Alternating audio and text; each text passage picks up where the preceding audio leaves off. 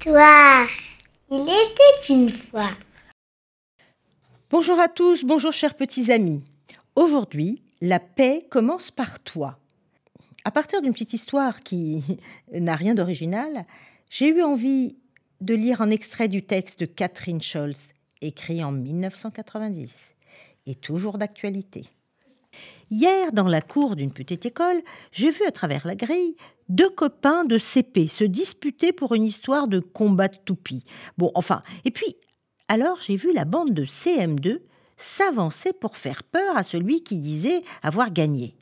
Oh, le pauvre petit, il avait peur.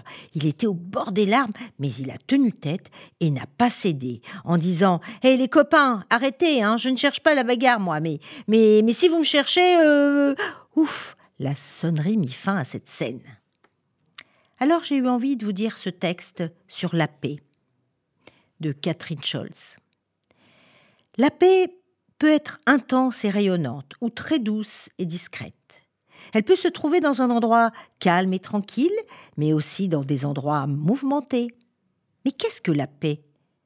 Comment faire pour avoir la paix? La paix, c'est avoir ce dont on a besoin. Il y a aussi des choses que tu veux, peut-être, pour rendre ta vie plus équilibrée et harmonieuse, de petites choses. Une tasse de chocolat chaud en plein hiver, une promenade sur la plage ou un endroit spécial à partager avec des amis, ou alors des choses plus importantes, comme euh, ne pas avoir peur, se sentir libre, pouvoir apprendre et étudier, savoir que tu es aimé par ta famille ou tes amis, ça c'est essentiel. Les gens sont différents et peuvent avoir besoin de choses différentes. La paix, c'est quand tu peux être différent, quand tu acceptes que les autres soient différents de toi. Avoir et respecter des idées, des croyances et des sensibilités différentes. Alors il y a des gens qui préfèrent vivre seuls pour euh, pouvoir être en paix. Mais est-ce que la solitude crée un sentiment de paix? Parfois, il peut y avoir des disputes, des gros mots et même de la violence quand les uns et les autres ne sont pas d'accord. Et là, la paix cède la place au conflit. Alors, euh, soit ils se parlent, soit d'autres personnes s'en mêlent pour avoir la paix, et quand les deux solutions ne sont pas valables, il faut prendre euh, la troisième. Il y a toujours des choix à faire. Chaque jour, tu dois faire des choix, à la maison, à l'école, au travail.